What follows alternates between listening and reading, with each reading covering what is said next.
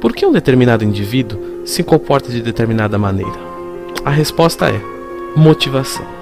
Motivação, do latim moveres, mover, refere-se à condição do organismo que influencia a direção do comportamento. É o impulso interno que leva à ação.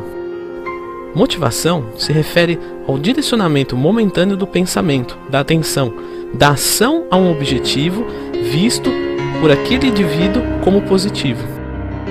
Esse direcionamento ativa o comportamento e engloba conceitos tão diversos como anseio, desejo, vontade, esforço, sonho, esperança e muito provavelmente se ficado por muito tempo leva à realização do desejo primário, o que diretamente leva a uma grande felicidade.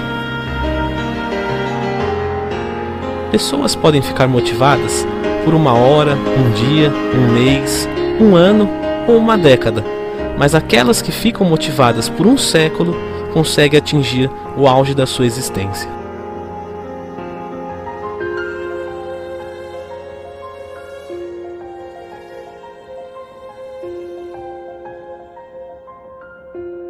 A morte é relativa. Várias pessoas deixam de funcionar organicamente, mas nunca morreram. Todos vão se lembrar de Albert Einstein, não importa se o seu coração não está mais batendo. Ele fez história. Esse é o grupo número 1. Um. Em contrapartida, há várias pessoas com o coração funcionando que já morreram, pois a sua existência foi e está sendo irrelevante. Essas pessoas pertencem ao grupo número 2. Independente da sua vontade, você está em um desses dois grupos. Se você está no segundo, ainda pode ir para o primeiro. Não depende da sua família, não depende dos seus amigos, não depende de mim ou desse vídeo. Depende excepcionalmente de você. Se você chegou ou está no grupo 1, você nunca mais vai voltar para o grupo 2. É uma passagem só de ida para o infinito.